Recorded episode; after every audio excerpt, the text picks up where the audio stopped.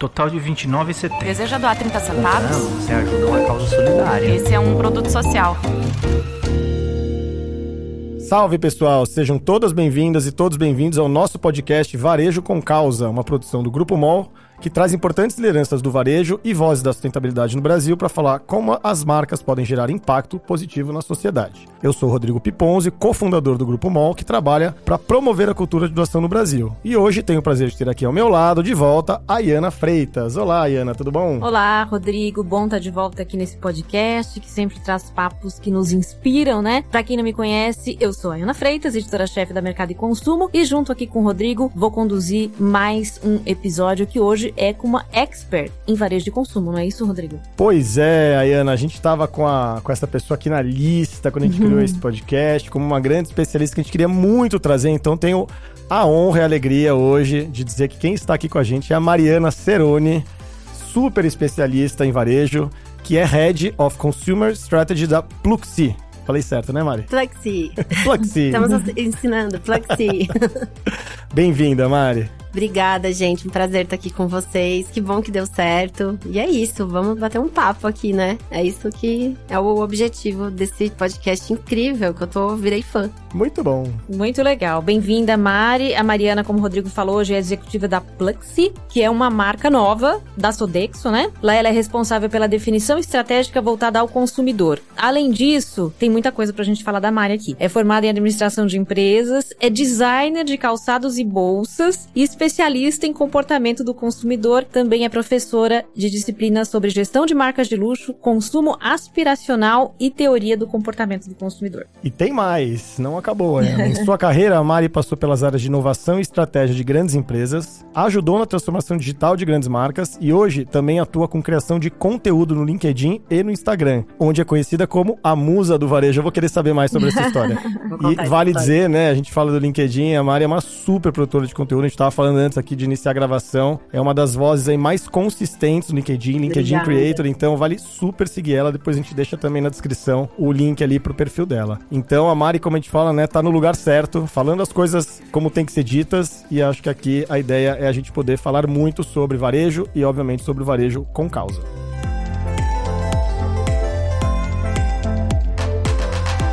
Para começar, Mari, pedir para você contar o que é que faz hoje a Pluxi e em que contexto ela se encaixa dentro da Sodexo. Além disso, falar um pouquinho pra gente sobre aprendizados que você tem reunido aí nos últimos anos sobre mudança de comportamento do consumidor. A gente sempre fala da pandemia como uma catalisadora, uma aceleradora de, de mudanças, né? E a gente acredita, pelo menos, que os temas de ESG cresceram aí em importância para o consumidor final. Se você acha isso mesmo, se você percebe essa mudança na prática. Vamos lá, começar por Plexi. Então, Plexi, gente, é uma nova marca dentro da divisão de benefícios e incentivos. É uma marca mais moderna, digital, inovadora. E ela chega num momento, né, que a gente precisa, principalmente aqui no mercado brasileiro, para apoiar os desafios corporativos em gestão e engajamento de pessoas e superar as expectativas de bem-estar e qualidade de vida para os colaboradores. Então essa marca vem com esse frescor e a gente fala que é para você ter tempo que todo mundo hoje, né? O, acho que o, valioso, maior né? luxo é tempo para você realmente é, compartilhar o que realmente importa. Então, essa é a missão de Plexi, a Sodexo Company, mas continuamos aí no mercado de incentivos e benefícios, servindo mais de 6 milhões de consumidores, né, que usam os cartões diariamente, principalmente benefícios de alimentação e refeição. E, enfim, já pegando esse gancho, né, como está o consumidor? Mudou muita coisa realmente. Eu lembro durante a pandemia, é, imagina, até pegando a utilização dos cartões de benefícios, antes de falar dos multibenefícios que hoje também tem outras carteiras, né? A gente está mudando um pouco esse conceito de benefícios no CLT, né? No mercado CLT. As pessoas usavam o vale alimentação para ir ao mercado e o vale refeição pro almoço do dia a dia. Quando todo mundo ficou em lockdown, vocês imaginam o, o, o que foi o desafio de minha área, que literalmente de um dia para outro a gente falou: e agora? O que vai acontecer com esse consumo no vale refeição, né? Nos cartões refeições. E foi muito interessante a gente ver realmente essa mudança desse consumidor, que antes tinha um, um comportamento de consumo individualizado, principalmente no vale refeição, né? Então você almoçava com seus colegas, é, naquele momento de desopilar de um dia difícil, por aí vai. E de repente você tem aquele benefício que é um benefício também atrelado a, ao seu controle financeiro e você precisa dar conta da sua casa, você tá trancado com a sua família ali dentro. Então a gente realmente viu uma mudança de comportamento. E aí, assim, para chegar no ESG, eu acho que ainda tem um caminho. Acho que todas as marcas deveriam ter um posicionamento educacional para esse consumidor entender. No nosso lado, a gente se posiciona muito com. A gente tem metas super agressivas de, de zerar carbono e vamos fazer isso, estamos trabalhando para isso, mas a gente também tem um impacto gigante na redução, né, de, na conscientização alimentar. O brasileiro realmente, uhum. a gente historicamente tem essa questão da fartura, uhum. a gente quer uma mesa farta, né, independente de classe social, aí dissociando um pouco da, da empresa, mas trazendo dados aqui hora do meu chapéu de professora, a gente vê muito em pesquisa que de classe A a classe E, a fartura alimentar é, empodera o indivíduo. Então, essa coisa da sobra alimentar é uma. É, é, tem muita oportunidade para a indústria, para o varejo alimentar, para as próprias marcas que de alguma forma se relacionam com alimentos interagir. A gente tem visto até pelo caminho, vai, acho que vocês fazem compras, esses e-groceries que estão surgindo, né? Que são as plataformas de recorrência, que eles vão meio que ajustando o que você necessariamente precisa. Algumas plataformas de e-commerce também que estão incentivando essa questão dos alimentos, das leguminosas que não precisam ser perfeitas, uhum. né? Então, a gente tem vários cases de mercado, mas que, poxa, peraí, essa maçã tá um pouco cansada, mas você pode comê-la, né? E é muito interessante que trabalhando numa multinacional, isso é muito um recorte Brasil. Quando a gente vai para a Europa, eles estão acostumados com isso, né? Então, é, é, outro, é outra forma de tratar food waste quando você vai, por exemplo, para a França e quando você vem para o Brasil. Lá, até pelo histórico de guerra, eu acho que tem uma consciência muito maior. Então, tem esse choque cultural, eu acho que a gente tem muita oportunidade dentro da pauta de varejo alimentar. Você acha que os consumidores estão começando a se conscientizar, pelo menos? Estão, estão começando. A gente vê principalmente puxado por Gen Z. E Gen Z aqui, gente, não necessariamente é a idade, né? Então, a geração Z essa geração nascida aí na década de 90 para frente, né? É, não necessariamente é pela idade, mas o critério só para quem não sabe. Mas se você também tem um comportamento de Gen Z, você pode ser uma pessoa de 40 anos que a gente, né, um antropólogo te classifica em Gen Z pelos seus comportamentos. É, a gente vê principalmente em plataformas sociais eles fazendo vídeos de conscientização, de reaproveitamento de alimentos, é, formas como realmente a gente reduz o impacto ambiental. Porque planeta a gente ainda só tem um só, né, pessoal, para morar. Eu é. acho que é essa a questão. Então, isso tá muito forte. Semana passada não tem como não citar, né? Não sei se vocês viram, é, teve aquele evento de lançamento gigante da Apple e eles lançaram um filme, né? Então fez tipo uma super produção onde a Octavia Spencer era a mãe terra, que eu achei sensacional. E aí eu vi que gente criticou, gente amou, mas assim, independente se você amou ou odiou, é muito forte se a gente olha uma marca do tamanho que é e do impacto que é a Apple, fazer um trailer, né? Um, um quase um curta ali com uma atriz hollywoodiana premiada, trazendo essa educação, né? Essa educação das pautas de SG para todo mundo, porque esse vídeo acaba que vai viralizou e todo mundo tá falando. Então assim, eu vejo hoje um papel das marcas muito importante em educar esse consumidor, seja ele qual for, da, do papel dele para fazer de fato o mundo durar mais, né? Afinal, muitos temos filhos e queremos que eles continuem num ambiente melhor que o nosso. Não, e isso é muito, enfim, muito legal, muito pertinente, porque acho que conversa muito com o que a gente fala muito aqui, né? Essa, essa necessidade, quando a gente transporta um pouco para o nosso olhar aqui da, da, filantropia, da cultura de doação, tal, a importância, né, da, o papel que as empresas têm na educação sobre esse tema com os seus consumidores, né? Acho que é muito a, o mote até da criação desse projeto. E aí, enfim, pegando esse gancho, né, é, você trouxe um, um, assunto muito legal nas suas redes recentemente, que você chamou é, de economia dos gostos, ou economia das preferências, né? Sim, sim. Que pelo que eu entendi é uma linha de estudos que explica o valor das coisas, né? E a motivação por trás Exatamente. das pessoas por comprarem aquilo. Eu achei muito interessante. E até transportando isso, assim, vamos, vamos fazer um recorte, usando, eu queria que você contasse um pouco sobre isso, mas que você usasse o recorte do produto social, né? Que normalmente é aquele produto que de alguma forma ele vai contribuir, né, com o meio ambiente ou com, a, ou com, a, com alguma questão social, seja porque parte do valor está sendo revertido, seja por alguma outra motivação, né? Então eu queria que é, é, a gente sempre fica com essa pergunta aqui, né? Especialmente trabalhando com produto social. A pessoa está comprando pelo produto em si e o social é, é efeito colateral, a pessoa tá comprando pelo efeito colateral e o, e o conteúdo, o produto, é, é, acaba é, é, sendo, sei lá, um efeito secundário. Enfim, então eu queria que você falasse um pouco sobre isso, mas também no contexto do produto social, sabe?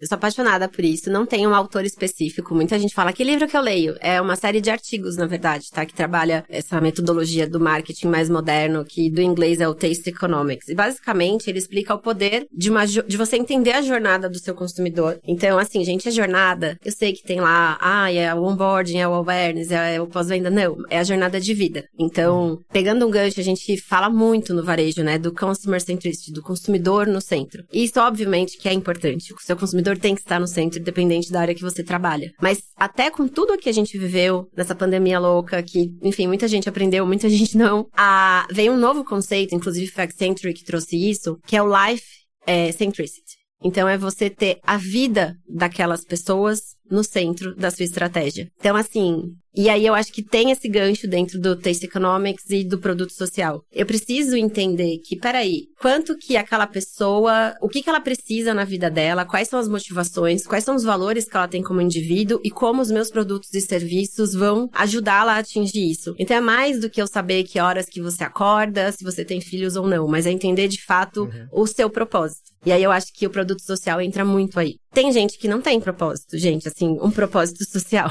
É, infelizmente, mas é a verdade. Super. Mas a gente também pode conscientizar essa pessoa. Até talvez por uma questão. E aí que eu acho legal do texto economics. Porque se você identifica, sei lá, uma pessoa com um perfil mais egoísta, até pra autossobrevivência dele, você tem que dar essa conscientização social. E aí ele acabaria convertendo e tá bom, eu vou fazer a doação, eu vou comprar uma cesta básica na boca de um caixa. E não, e tem um outro assim, peraí, eu tô conseguindo, eu sou grato por tudo isso, eu tô alimentando minha família, porque também eu não vou dar chance e alimentar outros e assim doa. A verdade é que eu acho que o Taste Economics não vai responder se vem o ovo ou a galinha, antes de é o produto ou a causa, mas enquanto as marcas não entenderem que elas precisam se posicionar, todas elas, e realmente falar, peraí, o mundo precisa melhorar. Precisamos arrumar ele. Está bagunçado, gente. Vamos arrumar. E aí, usar essas técnicas de storytelling, né? Então, você contar uma história de marca, colocar o seu produto ali dentro e vender esses serviços e explicar a diferença que essa pessoa está fazendo no mundo para ela mesma. Talvez, em primeiro lugar, para ela mesma e para os outros. É,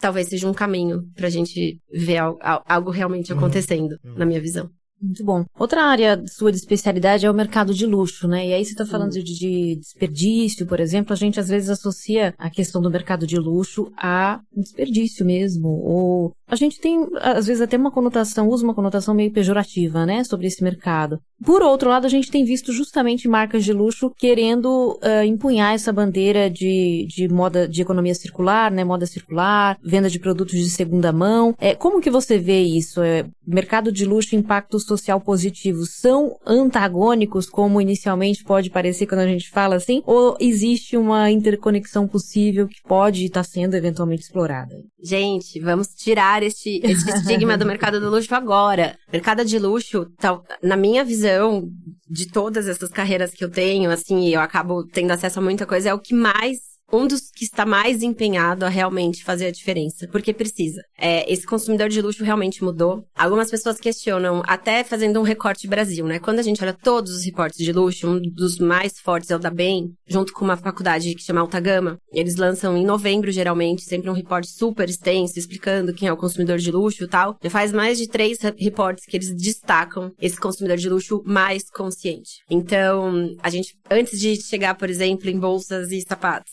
Vamos falar, por uhum. exemplo, do automobilístico, né? Tesla. Tesla vem, querendo ou não, com uma fonte de energia diferente uhum. e é objeto de desejo desse consumidor que tem um poder aquisitivo para ter um Tesla, por exemplo. E eles usam isso também para vender. E a gente também vê, por outro lado, um perfil de consumidor de luxo que deixa de ter carro, sim, e passa a ter uma bike que é tão cara quanto um carro. Uhum. Mas ele tá. É, que é excentricidade, ele quer se diferenciar. Uhum. Porque no final das contas, no consumo, qualquer um, né? A gente só tá buscando uma certa diferenciação. É, desmistifica até o que é o mercado de luxo. Exatamente. Né? A gente tem uma tendência a pensar que é bolsa cara, não, não relógio é. caro e carro caro, né? É Enfim, muito mais do é que, é isso. Do que isso. E né? assim, é, até marcas que agora estão entrando na pauta de SG estudam, por exemplo, Stella McCartney. Uhum. Stella McCartney, uhum. gente, é filha de Paul McCartney, sim, o Beatle, o ex-Beatle. Pra mim, Beatle é sempre Beatle.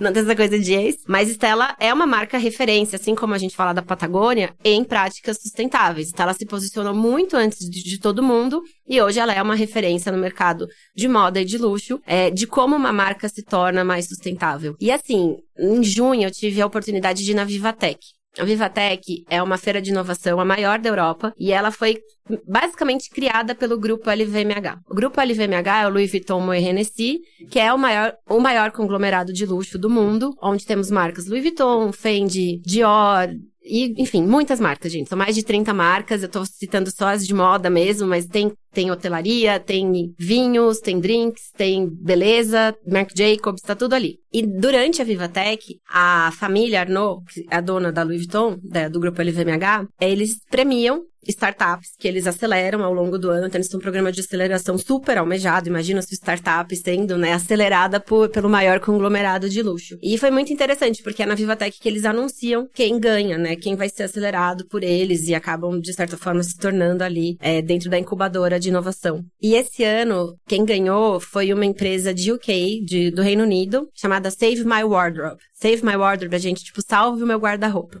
E assim, é muito interessante. Eu lembro que eu fui no primeiro dia de feira, consegui falar com a fundadora dessa, de, desse, dessa, desse app. E eu, eu falei, cara, é muito legal o que você tá fazendo, assim. E ela falou, ah, será que eu ganho? Ela tava, assim, super ansiosa. ah, foi antes, é, assim, foi antes do anúncio, porque tava, tipo, feira de ciências, né? Eles colocam todo mundo ali. E eu fiquei apaixonada, gente. Basicamente, é uma plataforma que integra artesãos. Então, resgata esse artesanal, que é muito importante. Quando a gente fala de luxo, a gente fala muito mais, às vezes, de artesanal do que preço e posicionamento. Então, você resgata esse artesão e na Europa tem muitos, né? Então, os costureiros, os alfaiates e tal. Há pessoas, há consumidores que têm os produtos de luxo e muitas vezes estão com aquela bolsa desgastada, tá com uma peça que tem um botão que precisa pregar, mas peraí, eu paguei muito caro por aquilo para eu mesmo pregar este botão e deixa de ser original, sei lá, as pessoas pensam assim. E Save My Wardrobes vem justamente porque são é, é, quase que um, um, marketplace ali dentro de um aplicativo, onde esse consumidor vai ali e fala: Ah, eu tenho um, um, blazer de determinada marca, e caiu o botão. E aí vai aparecer aonde ele pode levar esse blazer e consertar, para ele não jogar fora, para ele não desperdiçar. E eles trazem dados assustadores, assim, né? Mais de 80% do que a gente tem no nosso armário a gente não usa. Reflitam aí com essa estatística, mas o fato é que é muito legal porque eles integram um, uma categoria de profissionais que ainda não estão digitalizados, né? Se a gente parar pra pensar, sapateiros, é, costureiras, elas não estão, né, digitais. Integra ele nessa plataforma e ao mesmo tempo traz o consumidor e a marca de luxo nesse meio tempo, ela, ela vem para ajudar com incentivo, né, a, a toda essa base de trabalhadores artesãos serem endossados, falando, não, vai lá que a gente?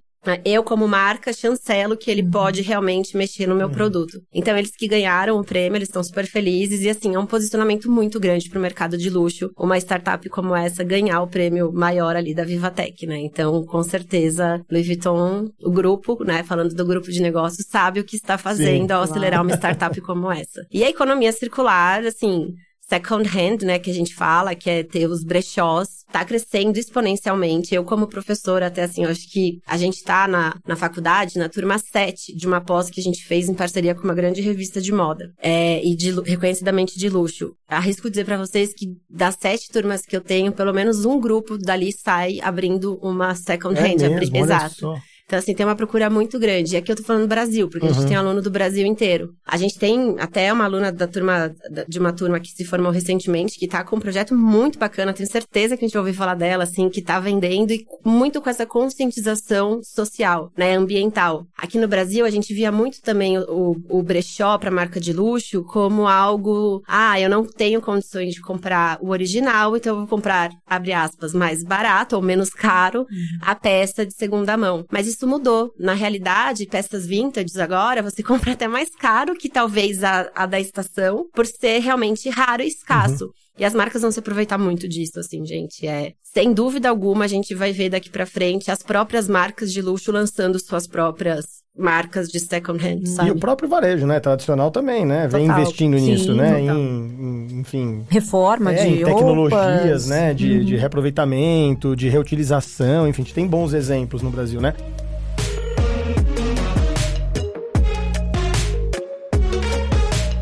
Mas eu queria ir pro lado da tecnologia que você trouxe, né, do, do app. E eu sei que você também, esse é um tema que você adora, né? Tava até conversando um pouquinho antes também sobre inteligência artificial, outras coisas, né? O próprio chat GPT, que, enfim, é, é, vem bagunçando, né, a compreensão que todo mundo tem sobre emprego, sobre conteúdo, sobre uma série de coisas, né? E até é muito interessante ver como o, o, o consumo, naturalmente, ele vem muito é, influenciado por isso, né? A gente traz o exemplo, por exemplo, do Fortnite, daquele jogo, né? Que, cara, é uma plataforma que também, assim, acho que se a gente pegar só o Fortnite como recorte, você citou a Louis Vuitton, né? É. Eles já fizeram coisas incríveis ali dentro, desfile de moda, né? Enfim, já, já, já usaram, é, inclusive para arrecadar doações, né? Pra, Sim. enfim, pra Ucrânia, outras coisas e tal. Então, eu queria que você falasse um pouco sobre isso também dentro, né? Da, da, da- da tua especialidade, do teu conhecimento. Qual que é exatamente, o que, que você enxerga né, pro futuro do consumo, pro bem e pro mal, com relação a essas novas tecnologias que surgem, especialmente a inteligência artificial, que, sem dúvida nenhuma, talvez seja o elemento mais revolucionário aí do que a gente tá vivendo. Vamos lá. Então, é, dava Pergunta pra fácil essa. né? Dá pra fazer uma série de um outro episódio podcasts, pra isso. tá, gente? Então é isso.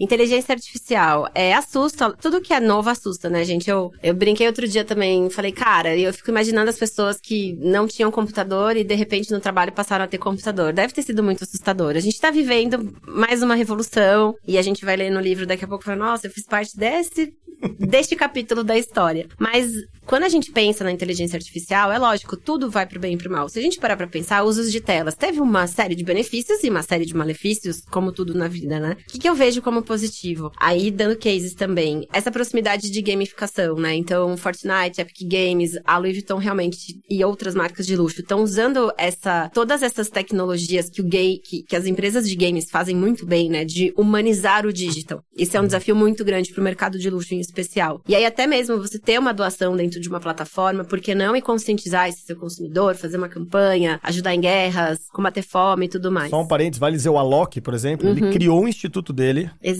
Só com os rendimentos, né? Enfim, só, só com o que ele ganhou dentro de um dos games. Eu não lembro se foi Fortnite ou se foi algum Uhum. outro, mas o Instituto do Alok foi criado com base nisso. Porque né? todo, assim, saiu um dado hoje, inclusive, tá? Não sei fonte, mas depois vocês Uhum. põem ali. Assim, por geração, a quantidade de pessoas que estão em games. E games, gente, é do Fortnite, é o Candy Crush, né? Sim. A gente tá falando, todo mundo aqui é gamer. Então, assim, gerações é, Z e tal, é 97% de alguma Uhum. forma atrelada a games. E as mais antigas, inclusive Baby Boomers, que aí a galera nascida na década de 60, a gente tem mais de 50% também nesse estudo. Então, assim, de certa forma, todo mundo hoje está habituado com essa experiência game, né? Uhum. Então, acho que a tecnologia vem muito pra ajudar, e esse do Alok é ótimo. Quando a gente fala de inteligência artificial, e aí puxando de novo pro desperdício de alimento, lá na própria Vivatech também eu vi uma coisa muito bacana. O Carrefour França, eles lançaram um, um bot junto com o chat GPT que chama Hopla. Hopla é uma expressão francesa que é tipo o crack do- da casquinha do ovo, entendeu? É um Aham. ovinho. E aí você chega nesse bot, tipo, no site, fala, ah, eu vou fazer um jantar hoje pra mim, pro meu marido, pra, pra minha filha, a gente é vegano, me sugere o que a gente tem que fazer? E aí tem toda uma jornada, ele vai falando, mas você quer comprar tudo do zero? Você tem alguma coisa na sua casa? Então ele sugere a receita e ele dá as quantidades exatas de compra. Então isso é muito legal, porque você faz a jornada até o final, você compra, e você compra, obviamente, da marca, e ainda escolhe se quer retirar no supermercado físico ou receber em casa. E ele vende realmente as quantidades num nível de mercearia. Então é um novo modelo de loja do varejo alimentar que vem surgindo. Então a gente talvez saia do, da embalagem de meio quilo para algo menor, porque eu realmente só quero Uhum. a quantidade para aquele jantar, eu não quero sobra e por aí vai. Então, poxa, isso é fantástico. Fantástico, imagina. Né? Se, se isso pega realmente, Uhum. certamente existe um impacto aí no, na questão do, do desperdício de alimentos. Mas não há como negar também que, de outro lado, a inteligência artificial, ela pode extinguir alguns cargos, é, principalmente em varejo. Então, assim, cargos mais operacionais, realmente existe um risco grande de não ser mais necessário ter pessoas nesses cargos, porque a gente vai ter a inteligência artificial. Só que essas pessoas que estavam nos cargos vão precisar continuar tendo renda e como que isso vai, né? Como que a gente vai sanar esse problema? Então, acho que aqui é o X da Sim, questão, sem né? dúvida. Como resolver isso? Uhum. Eu lembro da minha época de Casas Bahia, é, a gente implementou o Retira, que era retirar na loja. E quando a gente começou a testar em MVP ainda, né? O MVP é o, quando a gente tem o mínimo do produto e a gente ainda tá testando pra ver se pode todo mundo realmente usar. E aí a gente tinha alguns problemas em lojas grandes, em determinados lugares do Brasil, que a pessoa comprava uma coisa e agia de má fé. Temos, né? Existem pessoas que agem de má fé. E aí apresentava a nota e, por exemplo, eu comprei um travesseiro e levei um iPhone. E aí a gente foi entender e falava, gente, mas o sistema tá todo parametrizado, o que está acontecendo? E aí, o que, que a gente descobriu? A gente tinha em algumas lojas estoquistas que estavam com a função operacional de entregar o produto semi-analfabetos. E aí eles não tinham a imagem, porque a gente estava testando, a imagem do SKU do produto e ele confiava no que a pessoa dizia. O que a pessoa dizia, olha. E aí, só. gente, assim, com isso tivemos algumas perdas no começo começo do projeto, mas resolvemos, colocamos imagens e adaptamos à realidade. Uhum. Agora existe sim um desafio como, da sociedade como um todo, porque senão a desigualdade já é gigante, né, pessoal? Vai ser maior ainda. Muito uso da inteligência artificial para essas funções mais operacionais mesmo, né? Que Sim, às vezes as pessoas nem querem, talvez, fazer, né? Fazem por, porque precisam. exato. Necessidade. É, e para explorar um pouco mais suas áreas várias de atuação, vamos uma. falar um pouquinho de marketing Vamos, agora, né? claro.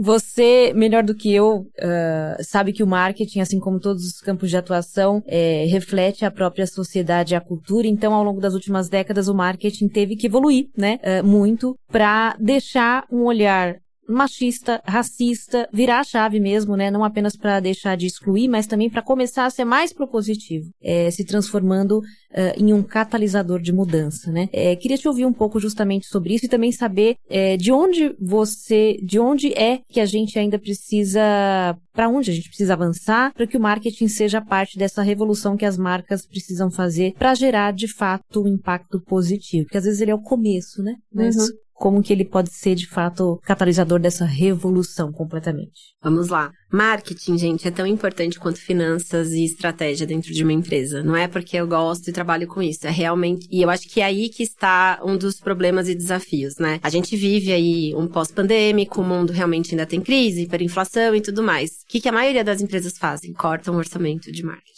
E é muito interessante isso, porque tem alguns estudos que eu tenho acompanhado de alguns professores de marketing de faculdades super renomadas aí de fora, provando, inclusive, com dados e usando a inteligência artificial para ajudá-los, é, de quanto que realmente as empresas que acabam tendo esse corte de investimento em marketing, depois, num médio prazo, perdem por terem perdido o quê? Esse relacionamento. O relacionamento tá no marketing, né? A gente fala do atendimento, da operação, mas sem marketing, né? Sem a operação ter, de fato, por exemplo, um script correto de como atender aquele cliente para representar a sua marca, ela tá sendo só um- uma função, talvez muitas vezes obrigatória. Então, o marketing vai muito além de só fazer uma propaganda, de só fazer uma estratégia de go-to-market, de lançamento de produto. Ele é realmente a, talvez, a alma do seu negócio, assim, né? De como você põe esse propósito do que a sua empresa pretende vender, oferecer, relacionar para esse consumidor, para esse cliente, é, é ele que de fato traz a essência do seu produto ou serviço. E, infelizmente, enquanto as marcas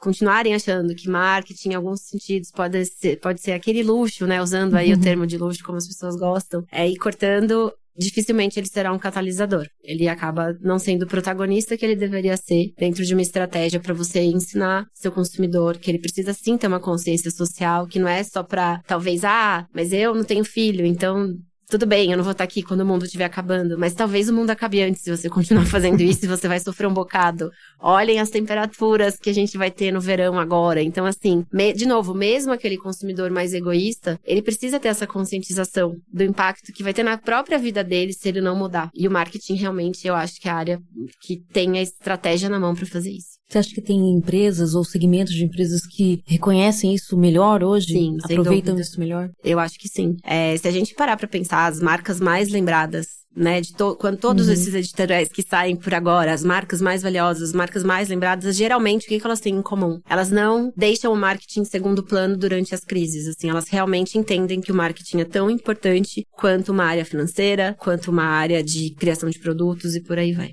É, e aí entra exatamente o desafio, né, de um marketing construtivo no sentido de também incorporar propósito, né, incorporar a mensagem que se passa para o seu consumidor. E isso é construção de longo prazo. Isso não Exato. pode ser Estratégia, né? picotado, né? A Agora eu proposta paro, de valor é isso, mora pega- no marketing. Você falou, me exatamente. vê a Natura na cabeça, por Sim. exemplo. Uma marca que há muitas décadas constrói né, um lugar dentro do marketing que, além de ser muito verdadeiro, eu acho que no final transmite o que ela é, ao invés de construir narrativas que não existem, né? Acho que um dos Exato. riscos do que você está falando é justamente os washings, né? Exatamente. Esse é um ponto que, que, que é o que mais me preocupa hoje, né? Algumas marcas acham que, tá bom, é o, o greenwashing, né? Que é esse termo de, tipo, agora eu sou sustentável. Mas Isso. peraí, você é sustentável aonde? Ah, porque eu fiz uma campanha. Porque eu sou... uso papel reciclado. Não, não, não é isso, né? Então, assim, hoje o consumidor não vai olhar só realmente sua estratégia na rede social ou uma mídia out of home, né? Tipo um relógio, Uhum. um mobiliário urbano pra entender quem você é. O consumidor hoje realmente tem mais acesso a entender, mas espera aí. E seu propósito como empresa? Como você trata seus colaboradores? Exato. Quantas mulheres tem presentes no seu conselho, na- na- nas suas tomadas de É isso, decisão? e a 360, diversidade? né? E as pessoas negras. Então, assim, a- as pessoas hoje querem saber mais. Isso em todos os mercados, né? E eu acho que é aí que mora a oportunidade de você trazer essa consistência e constância na sua marca, através do marketing, pra mostrar, assim, eu tô tranquilo. tá?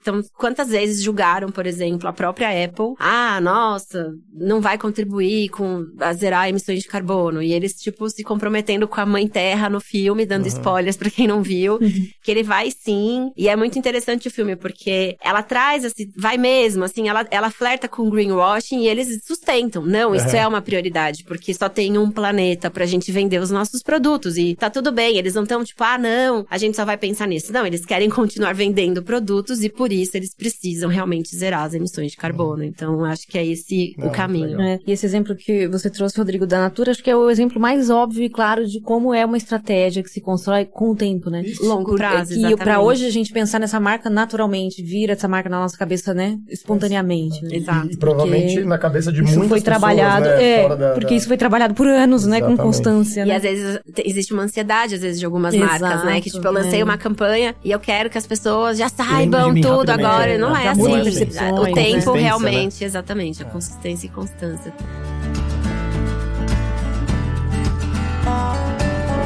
Ó, eu falei que ia perguntar, então vou perguntar agora. Eu Pergunta. queria muito que você contasse da onde vem o seu título de musa do varejo. Meu Deus. E aproveitando que a gente ia falar de varejo agora um pouquinho, né? De novo, é mais uma das suas especialidades, né? Não é à toa que você é a musa desse setor.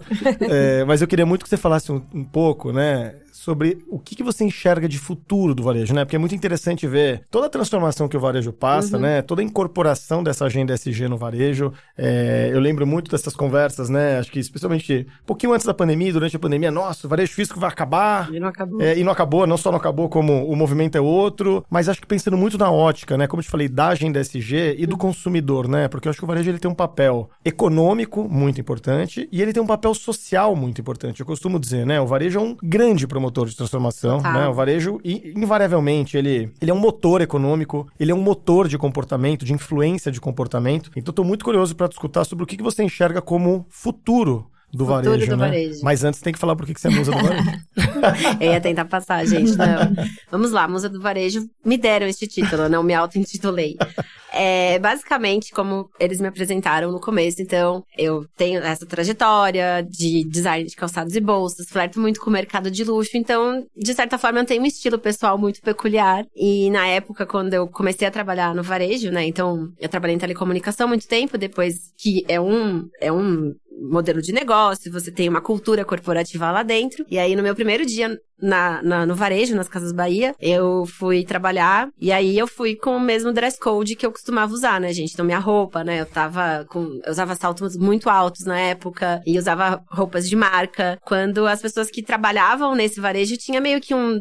Já tinha um código social ali dentro, sabe? Você tem que usar um tênis, tem que usar um jeans, uma polo e tal. E aí, é, eu continuei sustentando o meu look por muito tempo, assim. Então, visitava centros de distribuição gigantescos com meu saltão e minha bolsa. e por aí vai. Depois eu fui adaptando, eu comecei a colecionar tênis por conta do varejo, mas continuei fazendo tênis um tanto quanto caros. E aí pegaram, assim. Então eles falavam assim: não, gente, ela é a nossa musa, é a nossa musa do varejo. E aí as pessoas foram fazendo, foram brincando. E aí numa determinada Black Friday, não lembro se foi em 2017 ou 2018. Gente, Black Friday é uma loucura no varejo, vocês sabem. E a gente tava lá, assim, já há dias Sim, moramos no varejo quando se aproxima novembro. Já estávamos quatro dias vivendo com o meu time e a gente fazendo as estratégias do que, que ficava ainda mais barato e tal, o que, que dava para sangrar mais aquela margem. E aí eu, eu falei, e se a gente fiz... E olha, não tinha live commerce ainda, gente. Tô falando de 17 de 18. Falei, a gente podia usar rede social e fazer meio que umas lives e nem tinha live ainda. Eu tava começando a testar esse modelo. E aí eu lembrei desse canal que já tinha, né, gente? Já existiam canais que vendiam coisas na TV. E aí uma galera ali não tinha essa referência, né? Então, algum. Mas o que, que vende na TV? Eu falei, gente, vocês nunca. Comp... Tem canal que vende gado na TV? Vamos fazer a mesma coisa. E eu peguei, né, toda a musa ali no meu dress code único e comecei a explicar como que eu venderia o Air fryer, um ferro. E aí eles falaram, gente, ela é a musa do varejo. E assim ficou. Então, por muito tempo, minhas redes sociais era a musa do varejo. Eu já envelheci, já estou perto dos meus 40 anos agora. Virei Mariana Cerone, mas serei a eterna musa do varejo. já me falaram isso. Então, história contada. Muito bom, adorei. Futuro do varejo. Gente, assim, o varejo não está na sua melhor performance atualmente, né? Então, tivemos aí recuperações judiciais por diversos motivos e provavelmente veremos outras recuperações judiciais muito em breve. Mas eu acho que não é o fim. Eu acho que e até colegas meus assim, de até para vocês agora essa palavra de de salvação, De apoio. de apoio. É, não é o fim. Tem muita gente estressada, muita gente preocupada com o que vai acontecer. O fato é, o varejo tem um problema de caixa. O problema está no caixa, gente. E eu brinco, eu tava discutindo isso com um grupo de amigos semana passada. Existe um pouco de esquizofrenia nas estruturas de varejo hoje. Porque você tem, às vezes, uma área financeira que vê essa falta de caixa. E o que, que é a falta de caixa, gente? É o dinheiro de fato para fazer as coisas no curto prazo. Quando você compra alguma coisa no varejo, é óbvio que ele tem uma margem ali dentro, mas a margem é muito baixa que ele vai ganhar em cima de um produto. A gente acha que não, nossa, ele vai levar uma margem de 50%. Não, quando pega impostos, comunicação, marketing, todas essas tecnologias utilizadas para conseguir vender esse produto para você, a margem realmente fica baixa. E aí, taxas de juros, enfim, o cenário econômico não favorece aos varejos terem esse caixa. Mas congela. Se a gente olha as estruturas, eu vejo às vezes o financeiro muito obcecado e olhando só isso, ao passo que as áreas de estratégia querem oferecer tudo ao mesmo tempo, sem necessariamente entender qual é o papel dela nesse life, Uhum. né, nessa vida do consumidor. E aí a gente tem esse abismo aí dentro, né? Porque você quer continuar vendendo para aquele consumidor que você tinha marcado e que talvez eu arrisco dizer que muitos varejos nem voltaram pós-pandemia para ver o a mudança no comportamento do consumidor que existiu, quer a gente queira ou não, mudou. É, e entender como ele se adapta a essa realidade. Então, se a gente parar para pegar e agora olhar na cadeira de consumo, é, as pessoas que ficaram dois anos, em sua maioria, trancadas dentro de casa, agora se vêm voltando para o mercado. Uhum. Então, a sua vida muda. Você não acorda e vai pro computador. Você acorda, você provavelmente vai fazer um esporte, você vai tomar seu café da manhã, se você toma café da manhã fora da sua casa ou não. Você vai pegar um meio de transporte para chegar no trabalho. Então, existem novos caminhos para esse varejo percorrer que eu acho que talvez eles tenham esquecido um pouco de como trabalhar isso melhor para de fato, né, se aproximar mais desse consumidor e aí a um gente momento de vê... adaptação também, Exato. né? Acho que A esse gente tá- pós-pandemia, exato. né? A gente ainda tá numa não se adaptação. prepararam para isso, Não, né? é isso. Quiseram aplicar a fórmula antiga no mundo novo, né? correram demais e de Sim. novo, assim, o que eu vejo também, o mundo físico, realmente, ele nunca, eu olha, gente, vocês podem buscar meu post de 2010, eu nunca falei que o mundo físico ia acabar. Graças e, a Deus. E é verdade, assim, não, não existe a possibilidade. E muitas pessoas falam, você é maluca, como assim? E eu estudei muito omnicanalidade e não, a gente sempre vai ter novos canais, mesmo com a inteligência artificial. Você vai ter um bot, mas vai ter gente que não vai querer falar com bot. E no final das contas você vai ter dois bots, talvez, uma- robotizados, conversando e resolvendo seu problema, e vai ter que ter um outro canal que a pessoa não vai querer isso. Então a gente sempre busca mais. Nunca substituição. Nesse sentido, a loja física realmente volta a ter um papel importante. Inclusive, os principais e-commerces, né, que né, até bagunçaram muito dos varejos, estão indo para a loja física, mas eles vão ressignificar essa loja. Uhum. Não vai ser a mesma loja. E aí que eu acho que, que mora essa oportunidade. Eu vejo muitos varejistas só falando assim: ah, a loja física vai sobreviver como ela era antes. Não, ela não vai. Então, como que você está adaptado para vender retail media? Que é você, de fato, fazer da sua loja um grande outdoor de publicidade, mas também sem ser muito invasivo, senão a pessoa vai ficar cansada do que ela vai ver lá dentro. E por aí vai, né? Então, como você traz tecnologia e experiência para sua loja. É meio batido esse termo, mas eu gosto de usar ainda para o Brasil. O ponto de experiência. Não é necessariamente o ponto de venda. Eu posso passar pela sua loja, ver um produto ali, não comprar naquele momento, mas eu vou querer comprar depois em outro canal e você tem que ter o outro canal para comprar de você, senão eu vou comprar do seu concorrente. E aí, ou você me entrega em casa, ou eu retiro na loja, aí eu vou Exatamente. também, né? Exatamente. Então, o varejo, ele realmente, o varejo brasileiro especialmente, ele tem um grande desafio aí em organizar melhor. E quando a gente olha, não é um problema de tecnologia, é um problema de estrutura organizacional. A gente vê cada um meio que preocupado com o seu silo, com o seu departamento, Uhum. e não realmente todo mundo entendendo que, peraí, para tudo isso aqui dar certo, eu preciso entender qual é de fato, em qual lugar, em qual impacto nessa vida desse consumidor eu quero realmente fazer a Uhum, diferença. Muito legal. A gente tá chegando ao fim do episódio, mas eu queria te fazer uma última perguntinha, porque uma- eu falei no começo que você era uma super criadora de conteúdo. e, inclusive, de novo, reforço o convite para as pessoas seguirem a Mari, porque Obrigada. realmente é muito legal o que você faz no, no LinkedIn. Instagram não acompanho porque eu não tenho Instagram, tá? Mas, Mas eu é sou tudo muito fã Mariana do LinkedIn. Ceroni, Eu sei gente, é no- fácil. No Instagram Tem. também é muito legal. Tem conteúdo pra tudo. Mas me chama a atenção que ultimamente você tem escrito também, você criou uma newsletter para falar sobre maternidade, né? Ai, falei. E, Falo. enfim, eu sou pai de duas crianças, a Ana eu sei que também é mãe, e acho que esse é um grande desafio, mas eu queria só que você falasse pra gente encerrar o que, que te motivou a, a escrever sobre isso publicamente, né? Porque eu acho que eu, eu leio e me identifico com muitos dos Ai, dilemas, apesar de eu ser pai, Sim, é pra todos. né? Eu não acho que é, algumas. Algumas semelhanças, algumas diferenças, mas eu queria muito que você contasse o que, que te motivou a escrever sobre esse tema, porque eu acho que isso tem muito da humanização do mercado de Sim. trabalho, né? Sim. Especialmente no, no, no pós, no durante e no pós-pandemia. Sem dúvida. Ai, que, que presente contar disso. Realmente, eu decidi criar. Pensei muito, gente, porque criar conteúdo não é só fazer um post. Às vezes as pessoas leem e falam, nossa, como será que ela fez esse post? Geralmente, até pela minha carreira, eu concentro minha criação de conteúdo aos finais de semana, depois programo esses posts e por aí. Eu discutia muito essa questão da humanização com a minha audiência. Conforme eu fui crescendo, eu, eu tenho acesso a muitas pessoas que realmente, por me seguirem, me mandam mensagens e querem falar coisas. E eu falava, eu não tô mostrando pra elas, né? Eu não consigo mostrar nessas redes sociais realmente todas as Marianas e que são muitas. E aí eu falei, tá faltando a mãe, e que é a que mais me bagunça todo esse rolê. e aí foi quando eu optei, né? a- o LinkedIn ele traz a newsletter, né? Que é você ter essa recorrência que vai no e-mail da sua audiência. E aí eu criei a maternidade sem filtro. Pensei muito, inclusive, tive muita ajuda de chat GPT, vou falar pra vocês. Quando eu fui, porque eu queria um nome impactante. No final fui eu que dei o maternidade sem filtro, mas ele me deu algumas inspirações pra chegar ali. E o objetivo é realmente fazer essa maternidade sem filtro, assim. Eu fui mãe na pandemia, então eu descobri que eu tava grávida em 2020, gente, no auge do álcool e gel e máscaras. fui uma gestante que quem me viu foi só em digital mesmo, porque eu só saía de casa pra ir nas consultas. E, né, minha filha nasceu em 2021, a Amelie, e tudo que eu vivi realmente foi inédito para essas mães de pandemia, né? A gente não tinha a referência, até de coisas, por exemplo, os chás de revelação, os, os meses versários, a gente não tinha acesso a essas coisas justamente por conta, né, de tudo que tava rolando ali na pandemia. E aí, quando eu retornei pro trabalho, né, eu tive um- uma dificuldade muito grande por sempre não gosto de enaltecer isso, tá, gente? Eu acho que isso é um ponto que eu tenho a melhorar, inclusive, de ser workaholic. Uhum. Eu reforço isso, isso é um ponto a melhorar. Isso não é tipo, ai, que incrível, ela é workaholic. Mas eu realmente acabo me entregando demais no trabalho. E eu falava, imagina que eu vou ficar seis meses fora das minhas coisas. Tipo, seis meses, o mundo mudou e eu fiquei ali amamentando uma criança. E aí eu lembro que eu tava com sei lá, oito meses de gestação. E a diretora de RH da Plexi, a Fabi, ela falou: Mari, você vai sim sair seis meses, é porque esse tempo não volta.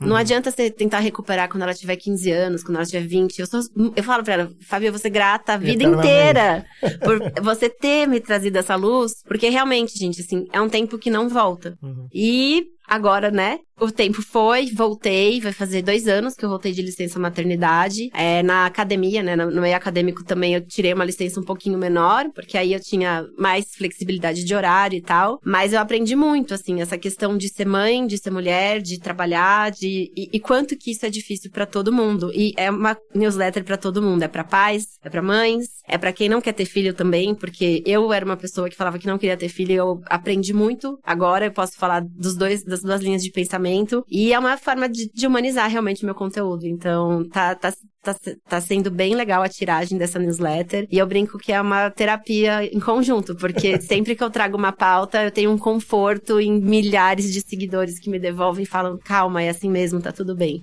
Ai, que E legal. você deve dar conforto pra muita gente que olha, ah, Exato. se ela pode, eu Eu também também posso posso, sentir né? assim. É. Ai, não, Ai, é essa- muito legal. Essa assim. dose de humanidade, enfim, só Exato. reforça o que você é. A minha sensação é essa, assim, Ai, então é obrigada. muito legal. Eu gosto muito da newsletter, é meio que um presente pra mim mesma, a minha Que bom. newsletter. Que legal. Bacana. Obrigada, gente. Foi uma delícia falar aqui com vocês. Muito bom, Mari. Eu que agradeço, né, Ana? Foi muito bom. Super legal. Eu já conheci a Mari de alguns vidas, momentos né? da vida dela é de luxo, de marketing, enfim, falando, mas a oportunidade de estar com você aqui foi incrível. Parabéns pelo seu trabalho. Obrigada, Rodrigo, mais uma vez pela oportunidade. Um prazer estar com você também aqui.